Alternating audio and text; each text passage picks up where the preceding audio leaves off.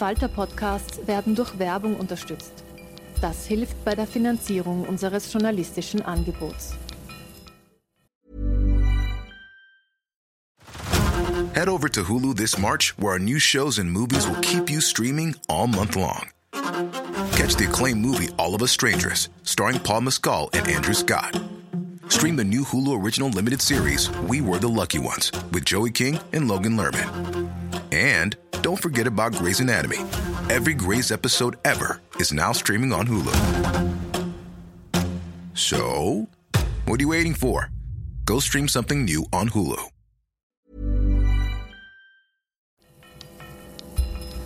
Falter Radio, der Podcast mit Raimund Löw.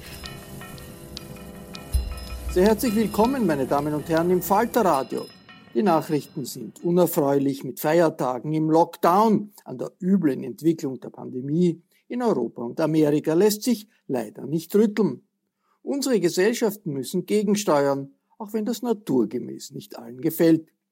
Gegensteuern, auch wenn die Stimmung sinkt, das besorgte der Satire-Podcast im Falter jede Woche.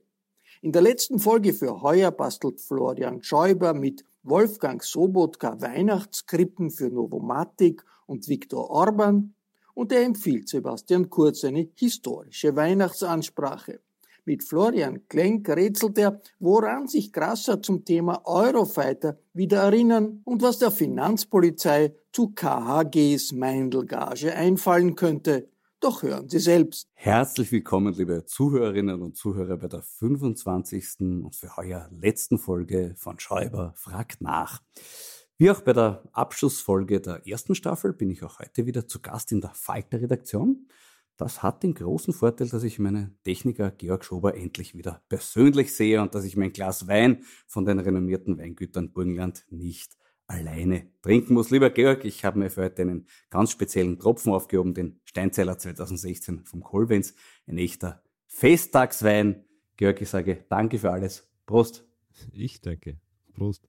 Keinen Dank habe ich bislang von Karl-Heinz Gasser bekommen, nachdem ich ihm vorige Woche ein paar Tipps gegeben habe und ihm unter anderem empfohlen habe, dass er ein ernstes Wort mit seiner Gattin und seiner Schwiegermutter reden sollte, weil die ihn beide für Gericht massiv im Stich gelassen haben und nicht bereit waren, seine Schwiegermutter Geld und Ohrringe von Belize Kontogeschichten zu bestätigen. Ein klarer Fall von familiärer Hilfsverweigerung also, zu dem Grasser seltsamerweise auch in keinem seiner zahlreichen nach der erstinstanzlichen Verurteilung gegebenen Interviews befragt wurde. Das lag wiederum vielleicht daran, dass der einschlägige KHG-Fanjournalismus da schon ganz auf die Suche nach vermeintlichen Fehlleistungen der Richterin Marion Hohenecker konzentriert war. Der in dieser Hinsicht erschütterndste Fund gelang erwartungsgemäß dem Kurier, der exklusiv enthüllte, Hohenecker hätte mit penibler Verhandlungsführung Grasser, Maischberger und Co. geblendet da, da, da, da. Was für eine perfide Strategie. Durch korrektes Erledigen einer Aufgabe andere zu täuschen. Also das ist ein besonders raffinierter Trick, mit dem Arglose trügerisch in Sicherheit gewiegt werden. Umso wichtiger, dass kurz darauf Wolfgang Sobotka ein Zeichen gegen solche moralisch überladenen Formen von Amtsverständnis gesetzt hat, seine Verhandlungsführung im Parlamentarischen Urschuss hat schon zuvor niemanden durch Seriosität und Korrektheit geblendet. Nun hat er im Gespräch auf dem Political Commercial Presentation Kanal OE24 TV endgültig für maximale Klarheit gesorgt. Sie kennen das Geschäft, fürs Inserat gibt's ein Gegengeschäft, oder? Hat er dort den Wolfgang Fellner gefragt. Als ernsthafte Frage wirkt es ungefähr so, als würde man bei einer Einladung in einem Zigarrenclub den Gastgeber fragen, ob Rauchen in diesen Räumlichkeiten erlaubt sei. Wolfgang Fellner hat jedenfalls mit seiner Antwort Ja, natürlich auch aufs Blenden verzichtet, woraufhin sich Sobotka in noch schonungsloserer Geständnisbereitschaft erging. Die vermutlich staunend vor den Bildschirmen versammelte Korruptionsstaatsanwaltschaft erfuhr Details über den Kauf heimischer Politik und Politiker durch den Automatenglücksspielkonzern Novomatic. Und anders als Strache nach Veröffentlichung des Ibiza-Videos hat der Nationalratspräsident bislang keinen Anlass gesehen, sich vom Gesagten zu distanzieren. Ein diesbezügliches Vorbild für Sobotka könnte auch Donald Trump sein, der verzichtet ja auch immer mehr aufs Blenden und lässt mittlerweile ganz offen durchblicken, dass sein letztes politisches Ziel eine Begnadigung für sich und seine Familie ist. Sollte Sobotka im Urausschuss ein ähnliches Ziel für sich und seine Partei formulieren, hätte er auch dort den letzten Verdacht einer Blendung zerschlagen. Immerhin hat Sobotka schon für dieses konsequente Nicht-Blenden eine Auszeichnung bekommen. Ich habe in diesem Podcast vor drei Wochen berichtet, dass er von Viktor Orban einen Orden bekommen hat. Wahrscheinlich möchte der Budapester EU-Fördergeldbetrüger und Erpresser damit einfach Unverschämtheit in all ihren Erscheinungsformen würdigen. Auf jeden Fall sollte sich Wolfgang Sobotka bei ihm dafür revanchieren. Und dazu hat er jetzt noch vor Weihnachten eine hervorragende Gelegenheit. Aus der Sonntagskrone Bund durften wir erfahren, dass unser Nationalratspräsident Weihnachtskrippen bastelt. Und dabei dürfte er ausgesprochen kreativ sein. Sein in der Krone abgebildetes Werk schaut eher aus wie eine Ritterburg. Ja, vielleicht hat er sich einfach bei Stille Nacht bei der letzten Strophe verhört. Statt Christus der Retter ist da, hat er verstanden, Christus der Ritter ist da. Wie auch immer. Jetzt könnte er jedenfalls auch eine für den Viktor Orban speziell zugeschnitzte Krippe basteln. Orban hat ja aufregende Tage hinter sich. Die EU hat sich zu einem Kompromiss in der Rechtsstaatlichkeitsfrage bereit erklärt. Dieser Kompromiss erinnert ein bisschen an folgende Situation. Ähm, man hat einen Einbrecher auf frischer Tat ertappt und ruft die Polizei, woraufhin der Einbrecher sagt, ah, komm, okay, Polizei ist jetzt schon wirklich unfair. Hm? Na, das ist ein Eingriff von außen in mein persönliches Rechtsstaatempfinden. Ja, ich schlage Ihnen einen Kompromiss vor, Sie schicken die Polizei wieder weg und ich räume Ihnen nicht so wie ursprünglich geplant das komplette Wohnzimmer aus, sondern nehme nur Fernseher und Stereoanlage, okay? Orban und sein Familienclan dürfen uns also auch in Zukunft weiterhin bestehlen. Aber immerhin bekommen wir auch was zurück, nämlich einen gewissen Unterhaltungswert. Allein was diesbezüglich drei enge politische Freunde Orbans in den letzten Wochen geliefert haben, war beachtlich. Einer attestiert dem Vorsitzenden der Europäischen Volkspartei Gestapo-Methoden, ein anderer meint, dass die Ungarn die neuen Juden sind und George Soros aus Europa eine Gaskammer gemacht hat und der dritte flüchtet vor der Polizei von einer homosexuellen Scheiß auf Corona-Orgie und hängt mit einem Rucksack voller Drogen nackt an einer Dachrinne. Und genau davon könnte sich jetzt der Wolfgang Sobotka für seine spezielle Orban-Krippe inspirieren lassen. Die darf natürlich nicht so ausschauen wie eine klassische Krippe, die Darstellung einer ausländischen Flüchtlingsfamilie ist Orban und seinen Freunden nicht zumutbar. Das Thema Flucht und Erlöser kann man auch anders darstellen. Statt dem Stall zu Bethlehem eine Gestapo-Gaskammer zu Brüssel, von deren Dachrinne ein nur mit Vollbart und Drogenrucksack begleiteter Schutzsuchender in die Arme des Erlösers Viktor flüchtet. Und wenn der Sobotka da eh schon beim Basteln ist, könnte er auch noch für seinen Sponsor was bauen. Eine Novomatic-Krippe. Mit ihm selbst als Josef und Johanna Mikleitner als Maria, die in den kargen Gemäuern des Alois Mock Instituts vor dem Erlöserkind Sebastian knien, das still und friedlich in einem Think schläft.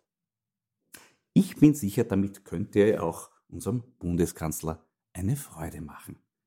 Der braucht eh dringend Aufheiterung, denn mit seinem wichtigsten politischen Anliegen schaut es derzeit nicht mehr so gut aus wie in den Monaten zuvor, nämlich mit seinen Beliebtheitswerten. Deshalb sollte er vielleicht jetzt zu den Feiertagen da in die PR-Offensive gehen. Mein Tipp wäre eine Rede an die Nation in Erinnerung an die legendäre Weihnachtsansprache von Leopold Fiegel. Ich kann euch zu Weihnachten nichts geben, aber ich bitte euch, glaubt an dieses Österreich. Wie könnte so eine Rede heute von Sebastian Kurz klingen? Liebe Österreicherinnen und Österreicher, aber auch all jene im Land Aufhältigen, die mir ausreichend dankbar sind, dass sie das dürfen. Ich sehe ein Licht am Ende des Tunnels. Vielleicht ist es der Stern von Bethlehem. Vielleicht ist es aber auch die Notbeleuchtung im Club meines lieben Freundes Martin Ho. Der wird übrigens am Weihnachtstag für uns kochen und uns mit seinem Lieblingsrezept verwöhnen, Schneenockern mit Grenadiermarschierpulver. Selbstverständlich werden wir noch vor 20 Uhr wieder nach Hause gehen, nicht nur wegen der Ausgangsbeschränkungen, sondern auch weil der Martin um diese Zeit schon schlafen gehen muss. Abschließend rufe ich euch zu, ich kann euch zu Weihnachten nichts geben. Außer ihr seid Besitzer von Automaten Glücksspielsalons, dann kriegt ihr 20 Millionen Euro. Ich kann euch nur bitten, glaubt an dieses Österreich. Ich tue es auch, weil sonst würde ich diese grausliche Zeitung von Wolfgang Fellner nicht mit so vielen Regierungsinseraten subventionieren. Frohes Fest! Ja, bei uns hier herinnen kommt auch Weihnachtsstimmung auf und jetzt wollen wir auch noch unseren Adventkalender aufmachen. Der hat nur eine Tür, nämlich eine Bürotür und durch die wird jetzt der Florian Klenk zu uns kommen. Grüß dich, lieber Florian. Ich habe dir ein Glas Wein schon hingestellt. Sage zum Wohle. Prost. Zum Wohle. Sehr bewegtes Jahr, das wir hatten. Ja, lieber Florian, ich habe vorhin erzählt, was der Kurier geschrieben hat, dass die Richterin äh, Grasser, Maischberger und Co. mit penibler Verhandlungsführung geblendet hat. Äh, du warst vor Ort. War das wirklich so arg? Naja, also geblendet hieß ja, dass sie ihnen die Augen ausgestochen hat. Das ist ja blenden, das hat sie nicht, sie hat sie nur verurteilt.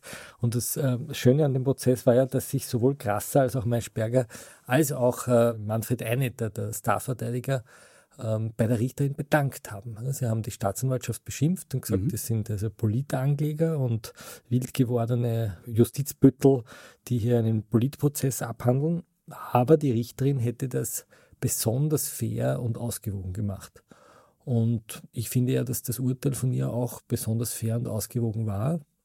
Und damit haben sie offensichtlich nicht gerechnet bis zum Schluss. Also äh, auch der Kantineur im Grauen Haus, der dort äh, ein Coffee to go verkauft hat, hat noch erzählt, dass in der Früh alle Beschuldigten freudig erzählt haben, dass sie heute freigesprochen wurden. Das ist originell. Ja. Aber sonst, ich habe mit allen Beobachtern, mit denen ich vorher gesprochen habe, oder auch mit einem der Angeklagten, der mir am Tag vorher gesagt hat, er rechnet beim Gasel mit sechs bis acht Jahren. Alle anderen haben gesagt zwischen acht und zehn Jahre. Ähm, da muss man schon ein bisschen die Realität verleugnen. Zumal ja, glaube ich, auf Gericht wirklich, was penibel gemacht wurde, ist der Weg des Geldes nachgezeichnet. Ja, also das Schöne war ja, dass es entgegen der Berichterstattung in vielen Tageszeitungen echt eine Smoking Gun gegeben hat, nämlich ein Konto bei der sogenannten Mandarin, schöner Name, das ist, muss man sich vorstellen, wie ein Sparschwein, also es ist ein Sparschwein, wo das Geld gelandet ist und da ist ja das Schwiegermuttergeld drin gelandet, das ist eine Summe von 500.000 Euro, die Grasser ähm, von der Schwiegermutter gekriegt hat, weil das Online-Banking zugehabt hat, hat er es im Koffer rübergeführt. Und ja, dort, gesagt, das war Wochenende, da konnte er nicht Online-Banking machen. genau. Der Herr George wahrscheinlich in der Pause war. Ja. Und, und, dort ist dieses Schwiegermuttergeld gelandet, vermehrt durch ein Hypo-Investment. Er war einer der wenigen, der durch die Hypo profitieren konnte. Mhm. Und dort landete eben auch die Buwok-Provision. Und daher haben die Ermittler gesagt, ähm, das Geld hat sich dort vermischt und mit dem Geld, das wurde dann nach Belize geschickt auf ein Offshore-Konto und dort wurde mit dem Konto Ohrengel gekauft über 25.000 Euro und die Ohrengel hätte bezahlen sollen die Fiona. Und dann hat irgendwann der Treuhänder von diesem Konto gesagt, das ist nicht so gut, weil dann weiß man nämlich, wo das Geld hinfließt, nämlich in die Ohrringel von der Gattin vom Finanzminister. Genau. Und das war eigentlich eine Smoking Gun in der Anklage und jeder, der die Anklage gewissenhaft gelesen hat, hat gewusst, das wird nicht gut ausgehen.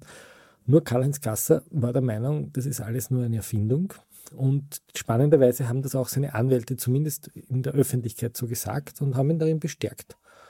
Und jetzt ist er halt aufgewacht. Du, aber das ist doch gleich die nächste Frage. Wenn der so ist, wie der Karl-Heinz Gasser glaubt, dann hätte er doch zu Fiona gehen müssen und sagen, du, die glauben da was mit die Ohrringe, was komisches, bitte komm vor Gericht und klär das auf, wie das wirklich war. Warum ist die nicht gekommen? Es gibt zwei Möglichkeiten. Entweder wollte sie halt einfach nicht oder sie wollte dort halt nicht lügen und äh, sich nicht entschlagen. Auch die Schwiegermutter hat ihn ja übrigens ist ja nicht Genau gekommen. Ne? Ja, also die, die, Familie hat ihm eher, sagen, das war genauso wie der Karl-Heinz. die. Familie hat ihm eher im Stich lassen. Das war komisch. Es ist ja sonst, äh, viele Dinge, die er behauptet hat, haben ja so nicht gestimmt. Zuletzt, ganz am Schluss, als die Plädoyers waren zum Beispiel, haben sie gesagt, dass ein Steuerberater von Maischberger hat ausgesagt, dass also der Karl-Heinz Gasser nach Ägypten geflogen ist. Ne? Und er hat so gesessen, nickend. Und dann ist man aber draufgekommen, nicht Karl-Heinz Gasser ist nach Ägypten geflogen, zu einem wichtigen Termin, wo es darum ging, dass Beweise gefälscht wurden, sondern Karl Gasser. Und das ist der Papa. Ja? Also man ist ihm immer wieder auf so Dinge draufgekommen, die er halt irgendwie vergessen hat. Oder er hat halt auch irgendwie diesen ähm, Morbus Blümel gehabt, wo man halt Dinge einfach vergisst, durcheinander bringt. Vielleicht hat er auch keinen Computer gehabt. Das könnte auch sein. Das einfach sein. Laptop Aber ich, hatte. es fällt mir schon auf, es ist wirklich die Familienaufstellung wäre interessant. Also die Schwiegermutter, die ihn nicht rausboxt, Ja. die ja sogar vor Behörde gesagt hat, na, das ist nicht ihr Geld, sie hat nichts damit zu tun. Auch die Eltern, er hat immer wieder gesagt, dass seine Eltern ihm Geld gegeben haben, so Taschengeld. Ja. Also, Haben die das bestätigt? nein, auch nicht. Also, Sag einmal. überhaupt Taschengeld. Ich finde ja, ich finde das ein, ein schöner durchgehender Topos, dass immer wieder Gelder in der Tasche in Österreich übergeben werden. Also bei Strache kennen wir diese Sporttasche und Gasser die Tasche mit dem Schwiegermuttergeld oder Oder eben das Taschengeld von den Eltern. Von den Eltern, Die, die, ja, die, ja. die haben ihm offensichtlich äh, so viele Jahre das Taschengeld vorenthalten und dann war es ihnen peinlich und dann wollten sie das vor Gericht auch nicht sagen. Er ist ja nur vernachlässigt worden. Da kam Karl-Heinz und jetzt droht ihm ein neues Ungemach, Florian, weil ich lese bei dir in deinem letzten Artikel zu dem Thema, Grasser kann noch eine Zusatzstrafe drohen. Jene 9 Millionen Euro, die Grasser später durch seine Tätigkeit in Julius Meindls dreisten Anlegerfirmen verdiente und in Vaduzzer Stiftungen anlegte, haben Verdacht bei der Finanzpolizei erweckt. Ja, ja, es gibt ja ein Finanzstrafverfahren gegen ihn und es gibt mittlerweile schon einen fertigen Anklageentwurf gegen ihn äh, für das äh, Verbrechen der Steuerhinterziehung. Das liegt jetzt beim Ministerium und die brüten jetzt drüber, ob sie diesen Anklageentwurf genehmigen oder ob sie ihn möglicherweise zurückschicken. Da liegt er jetzt so herum. Spielt da zum Beispiel eine Rolle, dass er in einem Interview gesagt hat, äh, er hat alles verkaufen müssen, sogar seine Seligenschafft am Wörthersee? Ja, also wo er vor der Finanz gesagt hat, die kehrt ihm gar nicht. Ne, das war so, er hatte 9 Millionen bekommen und diese 9 Millionen hat ja nicht er bekommen, sondern die haben Stiftungen bekommen. Und diese Stiftungen haben zwar als Begünstigte sozusagen Familienmitglieder von Grasser, aber äh, nicht ihn persönlich. Und in dem Moment, wo er aus dieser Stiftung was rausnimmt, müsste er es ja versteuern. Und er hat gesagt, ich habe nichts rausgenommen und diese Stiftungen sind eigentlich ähm, ähm, gemeinnützige Stiftungen und dafür braucht er keine Steuer zahlen, dass das Geld dort liegt. Und jetzt ist man aber draufgekommen, dass diese Stiftungen sich Liegenschaften gemietet, gekauft, ich weiß es nicht mehr so ganz im Detail haben, in denen zufälligerweise auch die Grassers gewohnt haben. Die haben das dann irgendwie gemietet von diesen Stiftungen. Airbnb vielleicht oder so. Ja, so, Art, äh, ja, so, so Mieten oder sind halt immer so Zufälligkeiten. Vorbeikommen, einfach durch diese Genau. Herbergsuche, gerade zu Weihnachten aktuell. Genau, da hat er dieses schöne, dieses schöne Haus am Wörthersee gehabt und, und er hat halt immer gesagt, das ist nicht mein Haus, das gehört der Stiftung und das haben wir gemietet. Ne? Ja. Und Und jetzt verkauft das. jetzt verkauft das. Das ist interessant, ja. Das ist Zauberei. Du, vielleicht ist er einfach auch ein bisschen verwirrt. Da habe ich gleich meine, meine nächste Frage zu dem Thema. Jetzt hat er eine bevorstehende Auszeit, äh, kommt auf ihn zu. Die, sowas eignet sich ja dazu, schon vergessen geglaubte Erinnerungen aufzufrischen. Glaubst du, dass ihm zum Beispiel zum Thema Eurofighter noch was einfallen könnte? Naja, das kommt darauf an, ob er wirklich sitzen geht. Also wenn er wirklich acht Jahre kriegt, so wie jetzt im erstinstanzlichen Urteil, das Urteil Ja. ist ja nicht rechtskräftig, dann muss er wahrscheinlich davon, wenn man ihn so behandelt, wie zum Beispiel den Hypochef Kulterer oder den Immofinanzchef Petrikowitz, dann wird er zwei Drittel der Strafe tatsächlich absitzen. Das heißt sechs Jahre. Das heißt, er würde erst nach fünf Jahren eine Fußfessel bekommen. Also fünf Jahre sitzt er wirklich im Knast. Ne? Und da kann es natürlich schon sein, dass er sagt, ich, ich habe vielleicht Erinnerungen an andere Leute. Ja? Es gibt ja immer wieder die Frage, warum eigentlich Julius Meindl ähm, durch diese Papiere damals, wo halt so Rentnerinnen und Pensionistinnen haben ihr Geld angelegt in so Anlagepapiere bei Meindl und er hat das vermarktet und hat sich hingestellt und gesagt, ihr werdet alle reich. Und reich geworden ist aber eigentlich nur er. Er hat neun Millionen bekommen dafür und die anderen sind um das Geld umgeflogen, zum großen Teil. Und es war immer die Frage, warum gibt der Julius Meindl, der jetzt nicht gerade für seine Großzügigkeit bekannt wurde, dem Karl-Heinz Gasser neun Millionen? Mhm. Da hat es immer wieder sozusagen Gerüchte gegeben oder Hinweise, ob dieses Geld nicht vielleicht einen anderen Titel hatte. Das ist nie bewiesen worden, aber es ist vielleicht eine Möglichkeit für ihn auch hier einmal zu erzählen, wie das gelaufen ist. Cool fact a crocodile can't stick out its tongue. Also, you can get health insurance for a month or just under a year in some states. United Healthcare short term insurance plans, underwritten by Golden Rule Insurance Company, offer flexible, budget friendly coverage for you. Learn more at uh1.com. Also, das könnte noch interessant werden. Es könnte mir viel noch einfallen. Zum Beispiel auch diese Novomatic-Geschichte. Novomatic hat seinerzeit 2 Millionen Euro an Maischberger gezahlt, etwa die Hälfte des Geldes floss ohne erkennbare Gegenleistung. Dafür gab es enorme Barabhebungen Maischbergers und zugleich übereinstimmende Einzahlungen auf ein Konto, das die Polizei krasser zurechnet. Glaubst könnte ihm da auch noch was einfallen? Ich glaube, dass das zufällige Kontenbewegungen sind. Also man hat hohe Barbeträge bei Maischberger abgehoben. Mhm. Unter Umständen, dass hohe Barbeträge gleichzeitig bei Grasser eingeflossen sind, halte ich für einen reinen Zufall. Also nur ein Schelm würde hier irgendwie über Korruption denken. Es ist so wie in der Physik einfach so kommunizierende Gefäße. Ne? Das, mhm. ja, Quantenverschränkung. Genau. Ja. Und, und das Verfahren ist eingestellt worden mit einer abenteuerlichen Begründung, nämlich man hat gesagt, die Bestechung Grassers, also das ganze Geld ist ja geflossen zu einem Zeitpunkt, dass Grasser im Parlament sich äh, am, am Abend ganz schnell und flink dafür eingesetzt hat, dass das Glücksspielmonopol fällt. Und seine damaligen ÖVP-Kollegen, Stummvoll hieß der eine mhm. und der andere hieß Ikra, die Abgeordneten, die haben sich wahnsinnig aufgeregt und haben gesagt, das ist also völlig ungewöhnlich, was er da macht, dass er da mitten in der Nacht eine Gesetzesänderung versucht durchzupeitschen. Und es stand eben hier der Verdacht im Raum, dass vielleicht hier jemand sozusagen Interessen einer Glücksspielfirma befördert hat und dass vielleicht die zwei Millionen, die der Herr Maischberger da bekommen hat und für die er nur für eine Million Leistung erbracht hat, dass das vielleicht eine Bestechungszahlung war. Und das konnte man aber dem Grasser nicht nachweisen. Vor allem deshalb nicht, weil dieses liberale Glücksspielgesetz nicht gekommen ist. Es ist unter anderem deshalb nicht bekommen, weil die andere Seite, nämlich die Casino Austria, auch bestochen hat. Die haben nämlich BZÖ, äh, BZÖ bestochen, dafür ist der Peter Westendahl ins Gefängnis gegangen. Also beide Seiten haben da offensichtlich Druck gemacht.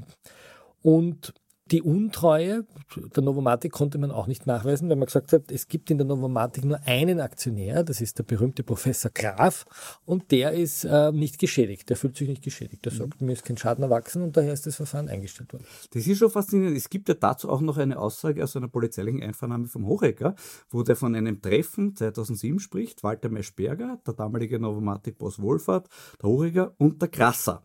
Ja, und in diesem Rahmen wurde vorgeschlagen, Grasser als Lobbyist für Novomatic in Brüssel zu verpflichten. Und darauf hat der Wohlfahrt damals gesagt, nein, das sei keine gute Idee, wenn Grasser nach außen hin sichtbar für Novomatic tätig wird. Kann es sein, dass der Karl-Heinz Grasser für Novomatic tätig war, ohne es gemerkt zu haben?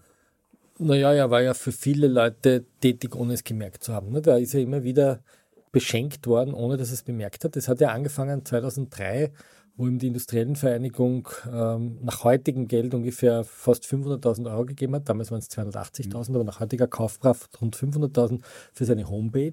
KHG.at. Die war sehr gut. Die war sehr schön, man hat das schon wieder fast vergessen. Mhm. Er war ja zu Zeiten, dass es noch kein Social Media gab, schon im Netz sehr präsent. Okay, ja. Er hat dann gekriegt zum Beispiel einen, also seine damalige Freundin hat sich einbaut mit einem Porsche Cayenne. Der war eine Laie eines Nennonkels, der dann zufälligerweise im Aufsichtsrat der Bundespensionskasse äh, gelandet ist der Hilfiger-Anzug, die Reise auf die Seychellen, immer wieder mal so, so kleine Einladungen nach Monaco. Also er ist immer wieder sozusagen Glückskind ein Glückskind ja, ja. und hat es gar nicht gemerkt, dass er das Geschenk kriegt. Er wollte sicher auch alles bezahlen und hat halt einfach nicht daran gedacht. Ja. Bleiben wir noch kurz beim Thema Geschenke. In dem Fall war es vielleicht ein Geschenk von Novomatic, weil das ist ja auch durchaus möglich. Wie wir seit heuer wissen, hat äh, der Herr Graf ganz, ganz viele Leute beschenkt, der Chef von Novomatic. Jetzt frage ich mich die ganze Zeit, was, was sagt denn die Finanzpolizei eigentlich dazu? Ja, die Finanz sagt einmal, das ist ein bisschen komisch, dass ein Eigentümer einer Glücksspielfirma seinen Vorständen, die sich nicht einmal direkt zu ihm durchwählen konnten, sondern sogar zu Weihnachten nur über die Sekretärin kommunizieren durften, mhm. aus freundschaftlicher Verbundenheit Millionen Geschenke macht. Das könnte sein, dass das einfach ein Lohnbestandteil war und haben jetzt das Finanzverfahren eröffnet. Aber es ist noch viel spannender, weil es hat zum Beispiel auch eine Frau, die heißt Helga Riedel. Die hat auch ein paar Millionen gekriegt. Also eine wissen wir sicher, vielleicht sogar mehr. Und das ist so eine ehemalige Autodrombesitzerin aus dem Prater, die so Salzteigpuppel verkauft. Und die hat unglaublich viel Geld gekriegt. Na, das ist ja boomendes Gewerbe, Salzteigpuppen. Ja, wir sind jetzt so in einer Biedermeierzeit. Und ich habe mir gefragt, warum kriegt die so viel Geld vom Herrn Graf? Und dann habe ich ein bisschen nachgeschaut und bin draufgekommen, sie hat einen Ehemann, der heißt ich glaube Ernst Riedl, ist ein sozialdemokratischer Wirtschaftskammerfunktionär, der auch Chef war vom sogenannten Spielapparatebeirat. Und der Spielapparatebeirat war dafür zuständig, in der Stadt Wien ein Gutachten vorzulegen, ob die Automaten der Novomatik dem Glücksspielgesetz entsprechen. Und da sind so rund 4000 Automaten zur Genehmigung eingereicht worden. Und der Herr Riedl hat äh, diese Automaten nicht überprüft. Also Nämlich genau, wirklich nicht. nicht Nämlich, da muss man etwas zu sagen. Es waren von den vier, über 4000 hat er nicht wenig oder kaum welche, sondern gar keinen. Gar keinen einzigen. Ja. Keinen einzigen. Und äh, dann ist er aber in die Sitzungen gegangen von dem Beirat und hat so wahnsinnig viel Gutachten mitgehabt von Glücksspielgutachtern, die alle von der Novomatik beschäftigt waren und die haben gesagt, die Automaten sind alle okay, sind super. Und daraufhin hat der Glücksspielautomatenbeirat gesagt, die können wir genehmigen. Und so sind diese Automaten genehmigt worden und haben Zehntausenden Menschen das Geld aus der Tasche gezogen. Und der oberste Gerichtshof hat aber vor einigen Jahren festgestellt, dass diese Automaten in Wirklichkeit illegales Glücksspiel mhm. sind. Und daher musste die Novomatik an einzelne Spieler das Geld wieder zurückzahlen. Was jetzt laufend passiert. Es gibt genau, laufend Prozesse, genau. wo Spieler sechsstellige Summen zurückkriegen. So, und jetzt könnte man die Frage stellen, ob vielleicht die Schenkung an die Frau Riedl gar nicht wegen die Salzteigpuppel war, sondern ähm, ja, ja, was einem so einfallen was uns einfallen kann. Ja. ja interessant. Ja. Sag, das muss ich auch noch fragen. Mir ist nicht wirklich was dazu eingefallen. Es wäre lauter Sachen für die Korruptionsstaatsanwaltschaft. Die wird aber akut geschwächt. Die Frau Christina Jilek wurde abberufen, also macht da nicht mehr weiter. Äh, wo, wo haben die ermittelt? Na, dieser, diese kleine Causa Ibiza-Affäre, glaube ich, heißt das. Ah, das, das ist, diese, da geht es um diese Videofalle. Das ist ja ein Angriff ja. gewesen ausländischer Geheimdienste ja. gegen den armen Vizekanzler.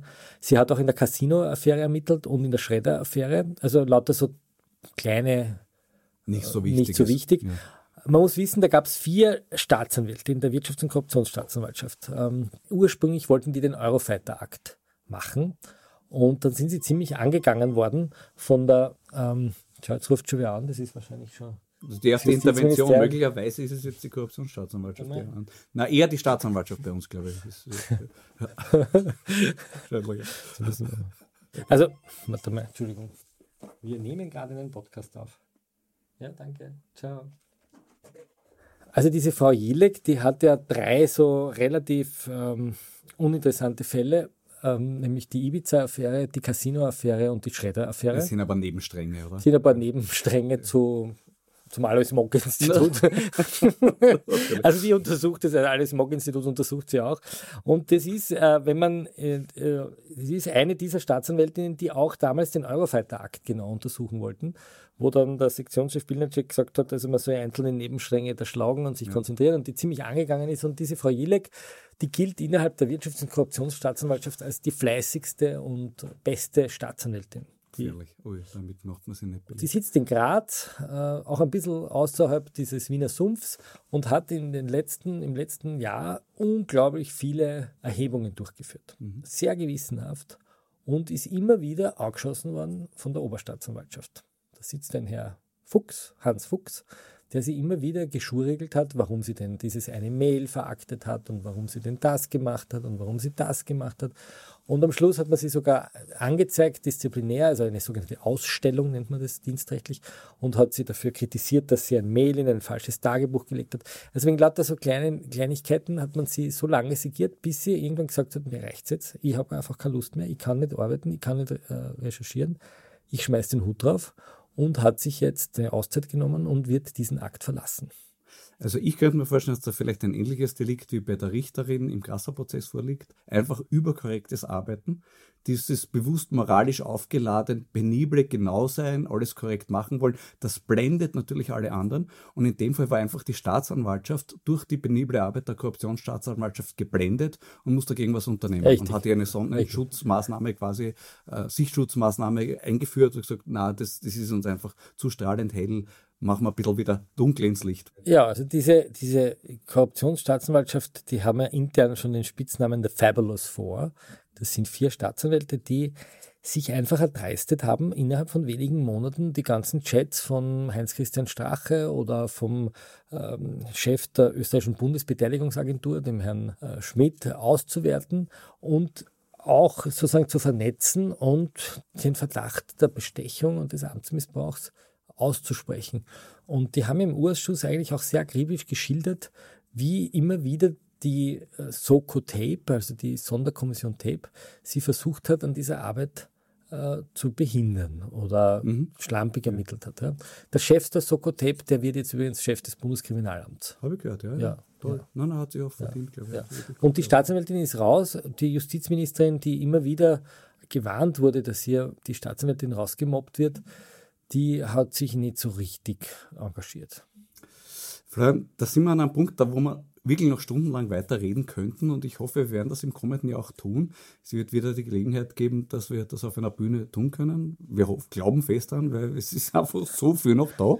Und ich möchte meine letzte Frage für heute und für heuer daran anschließen. Äh, Wir haben in unserem Programm, sagt du Florian, auch erwähnt, dass wir eine ganz kleine Form von Absicherung haben für unsere Zukunft. Es gibt dieses berühmte Zitat von Andreas Mölzer, der gesagt hat, das Handy vom Strache liefert Stoff für die nächsten zehn Jahre. Meine Frage jetzt an dich, weil du vorher den Namen Thomas Schmidt genannt hast von der ÖBAG. Wie viel liefert das Handy von Thomas Schmidt? Ja, erstaunlich viel, weil man ja nicht nur das Handy gefunden hat, das hat er ja auf Werkseinstellungen zurückgesetzt. Er glaubt, das ist dann gelöscht. Was er aber nicht beachtet hat, war, dass er zu Hause ein paar so Festplatten hatte, wo er über diese Time Machine und über so Backup-Kopien ähm, seine Handy-Inhalte schön gespeichert hat. Und da drinnen hat man dann auch noch Mails gefunden mit Passwörtern zu anderen Mailboxen. Und da sind jetzt die Ermittler sozusagen so wie der Dagobert Duck in den Geldspeicher hineingejumpt in diese Daten. Und die werden jetzt gerade ausgewertet und im Urschuss wird ja sozusagen jede, jedes Monat ein neuer Bericht abgeliefert und dadurch können die Parlamentarier jetzt immer sehr schön nachlesen, eigentlich so wie Archäologen, die in so alte Steinzeithöhlen gehen, wo man dann so diese Malereien sieht, was damals geschehen ist. Und so kann man jetzt, weil die alle über Chats kommuniziert haben, ähm, nachlesen, was damals wirklich passiert ist. Also es gibt etwas, worauf wir uns noch freuen Ich dürfen. glaube schon, ja. Ein positiver Silberstreif am Horizont, lieber Florian. Danke. Aber wo Silbersteif, ähm, Silberstein ist verurteilt worden. Ah, da schon. Fünf Jahre. Schau, schau Mit Benny Steinmetz. Vielleicht auch noch das, freut vielleicht auch noch die Weißt du das andere- der René Benko schon? es gibt noch so viel zu reden. Liebe Kinder. Lieber Freund, schön, dass du bei mir warst. Ich freue mich das nächste Mal, wenn wir es wieder auf der Bühne machen können. Zeige für heute. Danke und Prost. Liebe Zuhörerinnen und Zuhörer, das war die 25. und vorläufig letzte Folge von Schäuber fragt nach. Ich bedanke mich für Ihre Aufmerksamkeit, für die vielen tollen Reaktionen, die ich bekommen habe. An sich hätte das ja ein Bühnenprogramm sein sollen. Schäuber schaut nach, das pandemiebedingt leider nicht stattfinden konnte. Wir hoffen darauf, dass wir es nächstes Jahr, spätestens im Herbst, wirklich auf die Bühne des Simples stellen können. Bis dahin werde ich wahrscheinlich doch wieder in irgendeiner Form hier weitermachen. Wahrscheinlich ab Anfang Februar wird dieser Podcast hier fortgesetzt. Danke nochmal, dass Sie dabei waren. Es hat mir viel, viel Freude gemacht. Ich wünsche Ihnen wunderschöne Festtage. Ich hoffe, wir hören uns bald und bleiben Sie aufmerksam. Ihr Florian Schäuber. Danke, Florian. Sie hörten die vorläufig letzte Folge des Satire-Podcasts im Falter Radio. So viel geschmunzelt und gelacht wie bei Schäuber fragt nach haben in der letzten Zeit viele von uns selten. So manches Detail über den Ibiza-Untersuchungsausschuss und Novomatic habe ich dabei gelernt. Dass Schäuber diese Tradition im neuen Jahr wieder aufnimmt, das wollen wir doch sehr hoffen. Ich verabschiede mich von allen, die uns auf UKW hören, im Freirad Tirol und auf Radio Agora in Kärnten.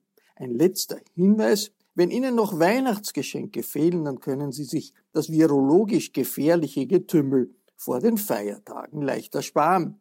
Ein Falter-Geschenksabo tut's auch. Ganz einfach zu besorgen über die Internetadresse abo.falter.at. Ursula Winterauer hat die Signation gestaltet. Anna Goldenberg und Georg Schober betreuen die Technik. Ich darf Ihnen schöne Feiertage wünschen und einen gesunden Rutsch ins neue Jahr. Wir haben für Sie in den nächsten Tagen auf jeden Fall eine ganze Reihe neuer Episoden des Falter Radios vorbereitet. Ich verabschiede mich bis zur nächsten Folge.